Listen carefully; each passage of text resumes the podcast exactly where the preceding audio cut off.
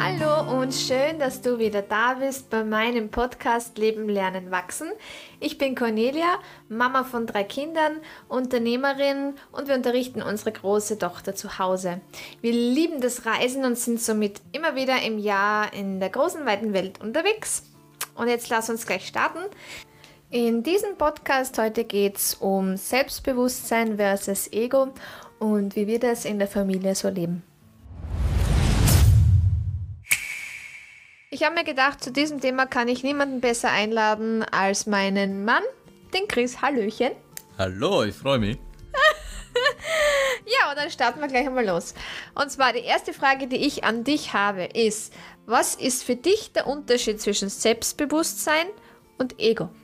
Also für mich ist der Unterschied zwischen Ego und Selbstbewusstsein so, dass Ego eigentlich das Selbstbild ist, das man sich aufbaut, also so eine Fassade, die man sich aufbaut ähm, und nach draußen tra tragen muss, sozusagen, um sich besser zu fühlen, um, um äh, einfach besser dort zu stehen. Und äh, das geht meistens auf Kosten anderer und deswegen stärkt man sein Ego meistens, indem man, indem man wirklich andere schlecht macht ähm, oder einfach sich selber viel besser darstellt, als es wirklich in Wahrheit ist. Und im Vergleich dazu ist Selbstbewusstsein für mich ähm, was ein selbstbewusster Mensch ist einer für mich, der zu, seinen Fehlern stehen kann, der äh, sicher im Auftreten ist, äh, andere nicht runtermachen muss, nur weil er glaubt, dann besser dazustehen, äh, der wirklich andere auch neben sich gelten lässt und dadurch andere auch fördert gleichzeitig.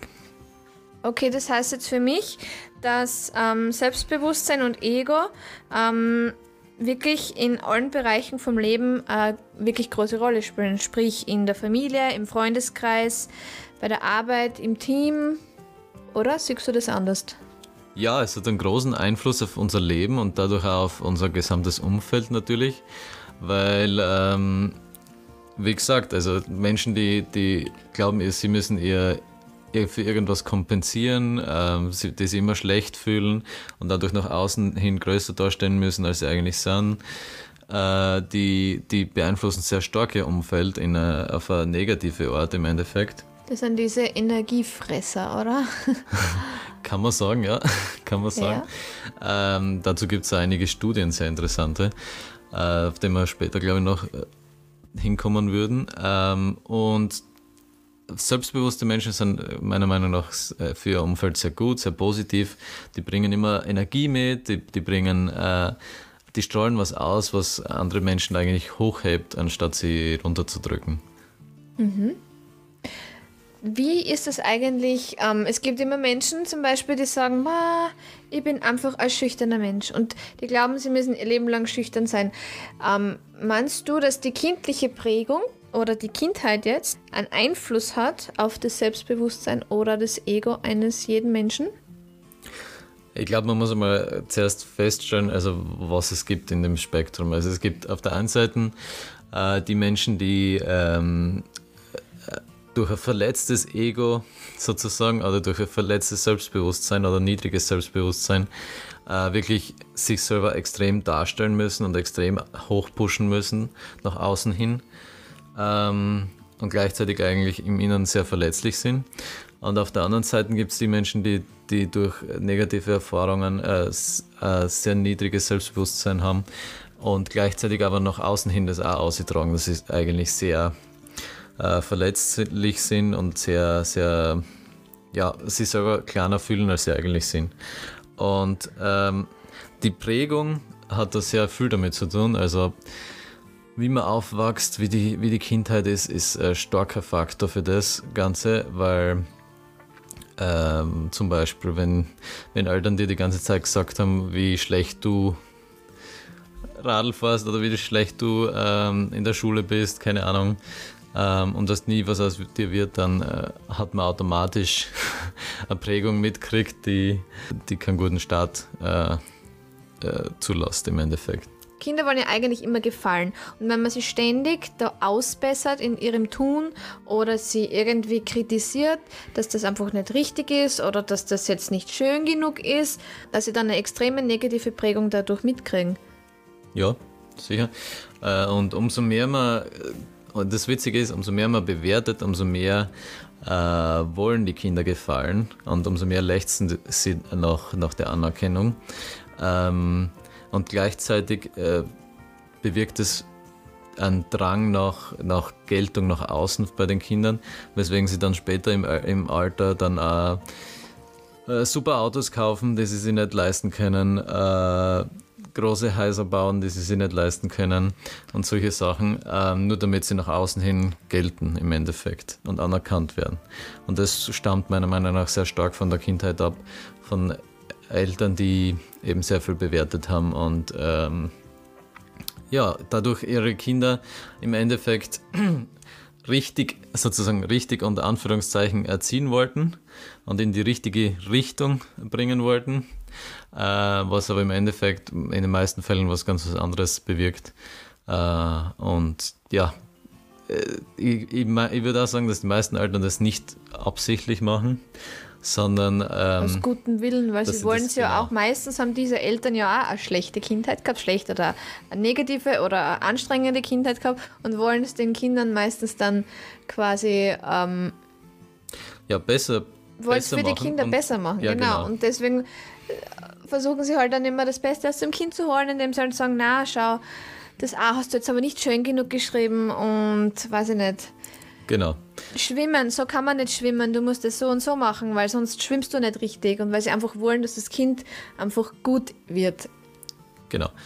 Und wenn man stattdessen dem, dem Kind einfach das Vertrauen gibt und sagt, dass, dass du, du wirst es schon schaffen. du und vor allem das, Zeit. Genau, und die ja, Vertrauen und Zeit und einfach darauf vertraut, dass das Kind es kann ähm, und es lernen kann oder das machen kann, was auch immer es macht, ähm, ohne große Einwirkung von uns, ohne große äh, Belehrung von uns, dann glaube ich, lernt das Kind auch fürs Leben, dass es später mal sich sehr viel zutrauen kann und, sehr, und dadurch gewinnt es das Selbstbewusstsein. Wenn wir jetzt dann noch kurz auf das Thema zurückkommen, Fehler machen. Ich glaube auch, dass es bei den Kindern wichtig ist, ähm, dass sie Fehler machen dürfen. Zum Beispiel, dass sie was, dass einmal was ausgeschüttet wird, dass sie mal irgendwo was anmalen, wo sie eigentlich wissen, sie dürfen das nicht anmalen, zum Beispiel die Wände. Oder dass irgendwas einmal runterfällt, dass man nicht dann sofort die Krise kriegt und sie dann äh, schimpft, sondern dass man sie einfach auffangt und sagt, okay, hoppla, ja, was kann man jetzt machen? Dann müssen wir das halt aufwischen. Oder kann einmal passieren, dass man das Kind einfach dementsprechend annimmt in, in der Situation und dass man nicht das Kind draufhaut. Weil wie soll das Kind später Fehler zugeben können, dass es was falsch gemacht hat, wenn es die ganze Zeit als Kind äh, gemerkt hat, sobald es was äh, angestellt hat, sobald der Fehler passiert ist, dass dann eh nur geschimpft wird. Weil das Kind lernt dann eigentlich nur draus, das einfach zu vertuschen und dass es ja keiner mitkriegt. Genau. Und es geht nicht nur darum, äh, dass, dass in Situationen, wo Kinder was anstellen, sondern auch in jeder Situation, wo man lernt im Endeffekt. Man macht in jeder Situation, wo man lernt, Fehler.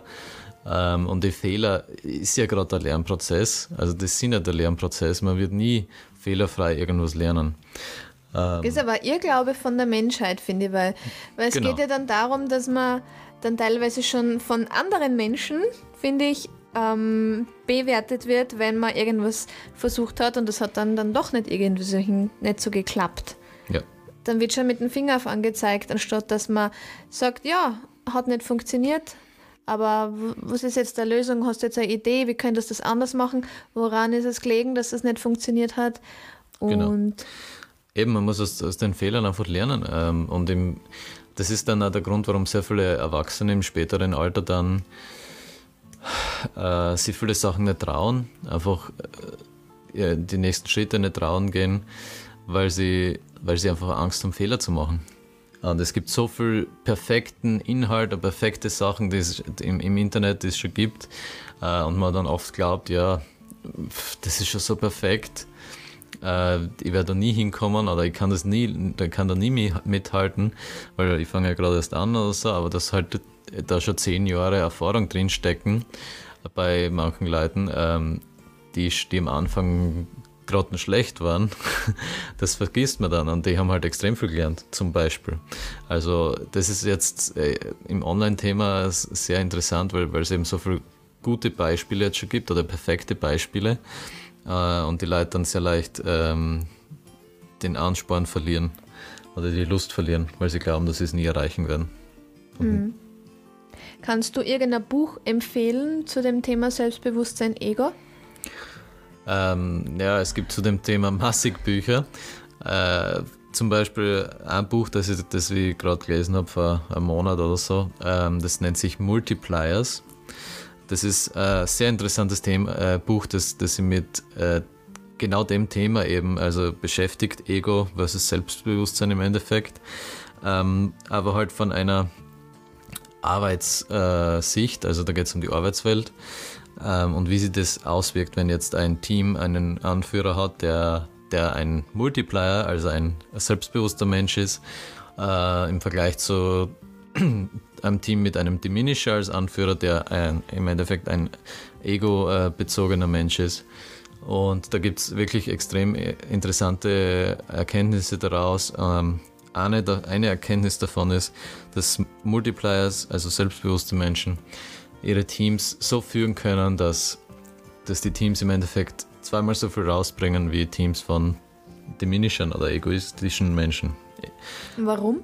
Warum? Ja, weil, ähm, weil Multipliers sie automatisch zurücknehmen, sie nicht als Experten äh, darstellen und dadurch dem ganzen Team die Möglichkeit gibt, richtig mitzuarbeiten, sie in die Materie einzuarbeiten, äh, eigene Vorschläge zu bringen, eigene Sachen auszuarbeiten ähm, und wirklich sich als Teil von, von was Wichtigem zu sehen, anstatt dass äh, jetzt zum Beispiel der Diminisher nur vorn stehen würde und äh, alles diktieren, diktiert und vorgibt und dadurch glaubt, er, macht all, er, er wird alles richtig machen und das Team wird alles richtig machen, aber im Endeffekt das Team keine, keine Selbstständigkeit hat und null, null Input. Die sind dann auch demotiviert, oder? Demotiviert, Wenn da ja, vor sicher. dir jemand ist, der ständig alles richtig macht und alles besser weiß und man selber vielleicht eine Idee hat, dann wird man irgendwann ganz klar werden und die Idee dann auch gar nicht mehr ansprechen, weil derjenige, der Diminisher da wieder hast, ja. ähm, das eigentlich eh nicht anerkennt, oder? Genau.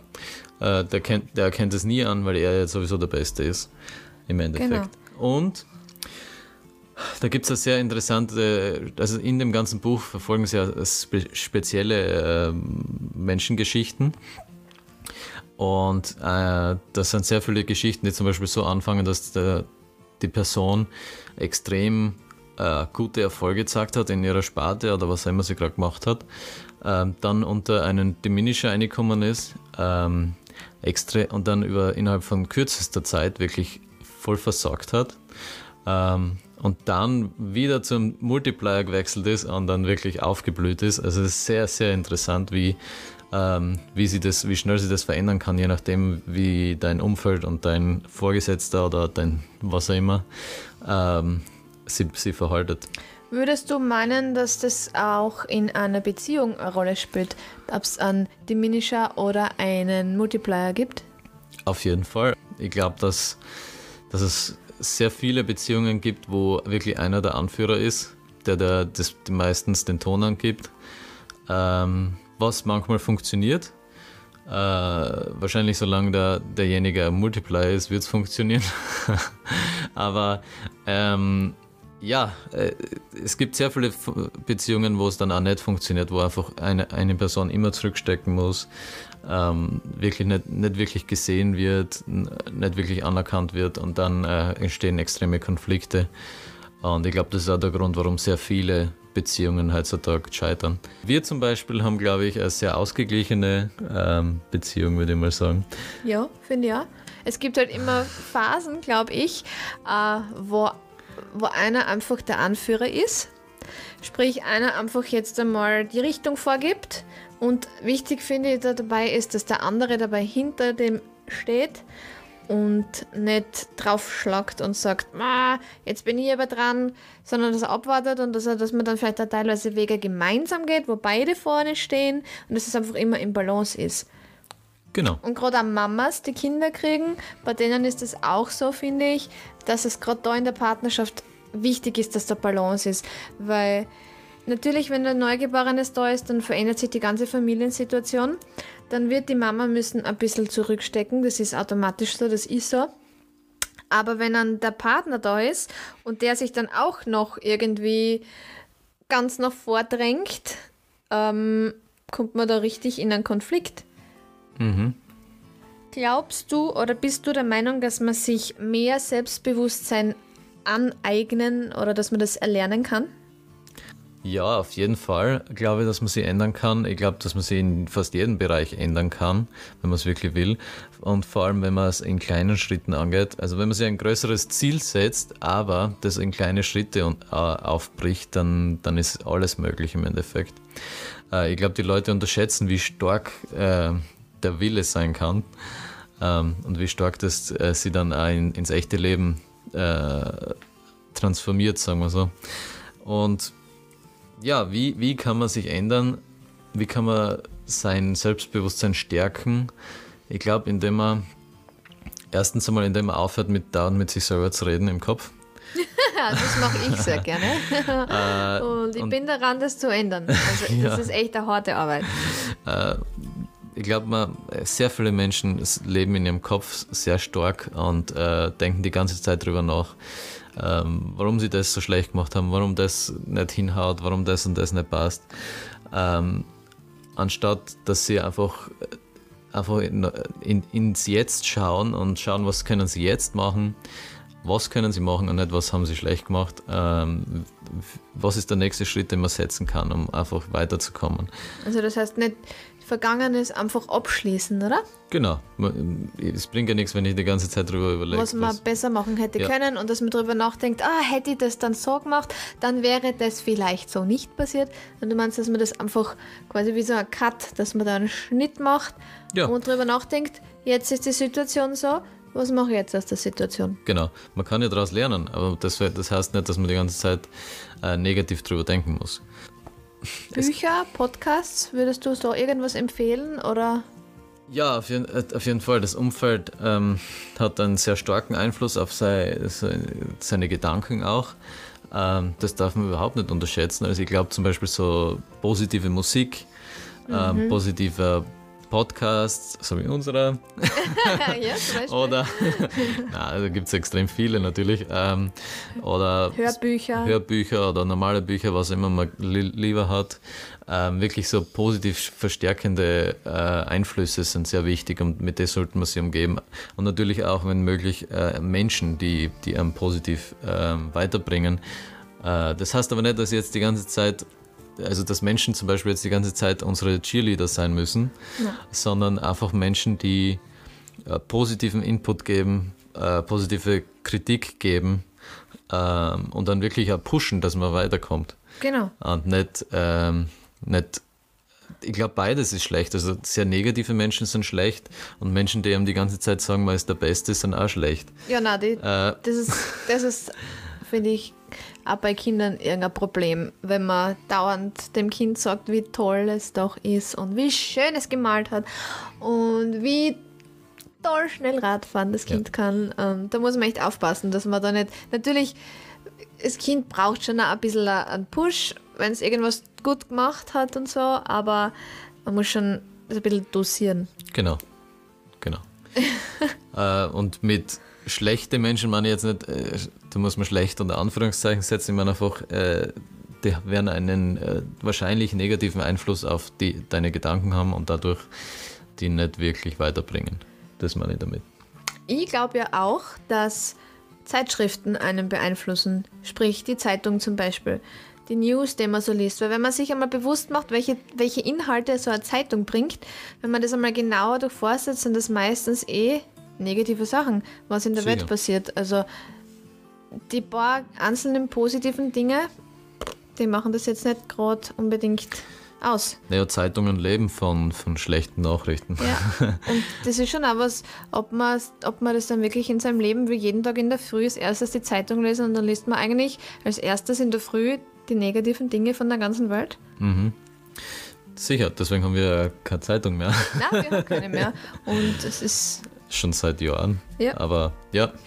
Ja, was kann man jetzt konkret machen? Ich glaube, dass man äh, sehr einfach anfangen kann, indem man anfängt, ähm, am, äh, als erstes, wenn man aufsteht, am ersten, am Vormittag gleich, äh, sich ein gewisses Ziel setzt, einen kleinen Schritt, den man machen kann, ein kleines Ziel, das man erfüllen kann, äh, das einfach geht, das man erledigt, damit man mal einen positiven Start hat und eine positive Bestärkung hat, dass man schon was abgeschlossen hat und jetzt kommt das nächste sozusagen.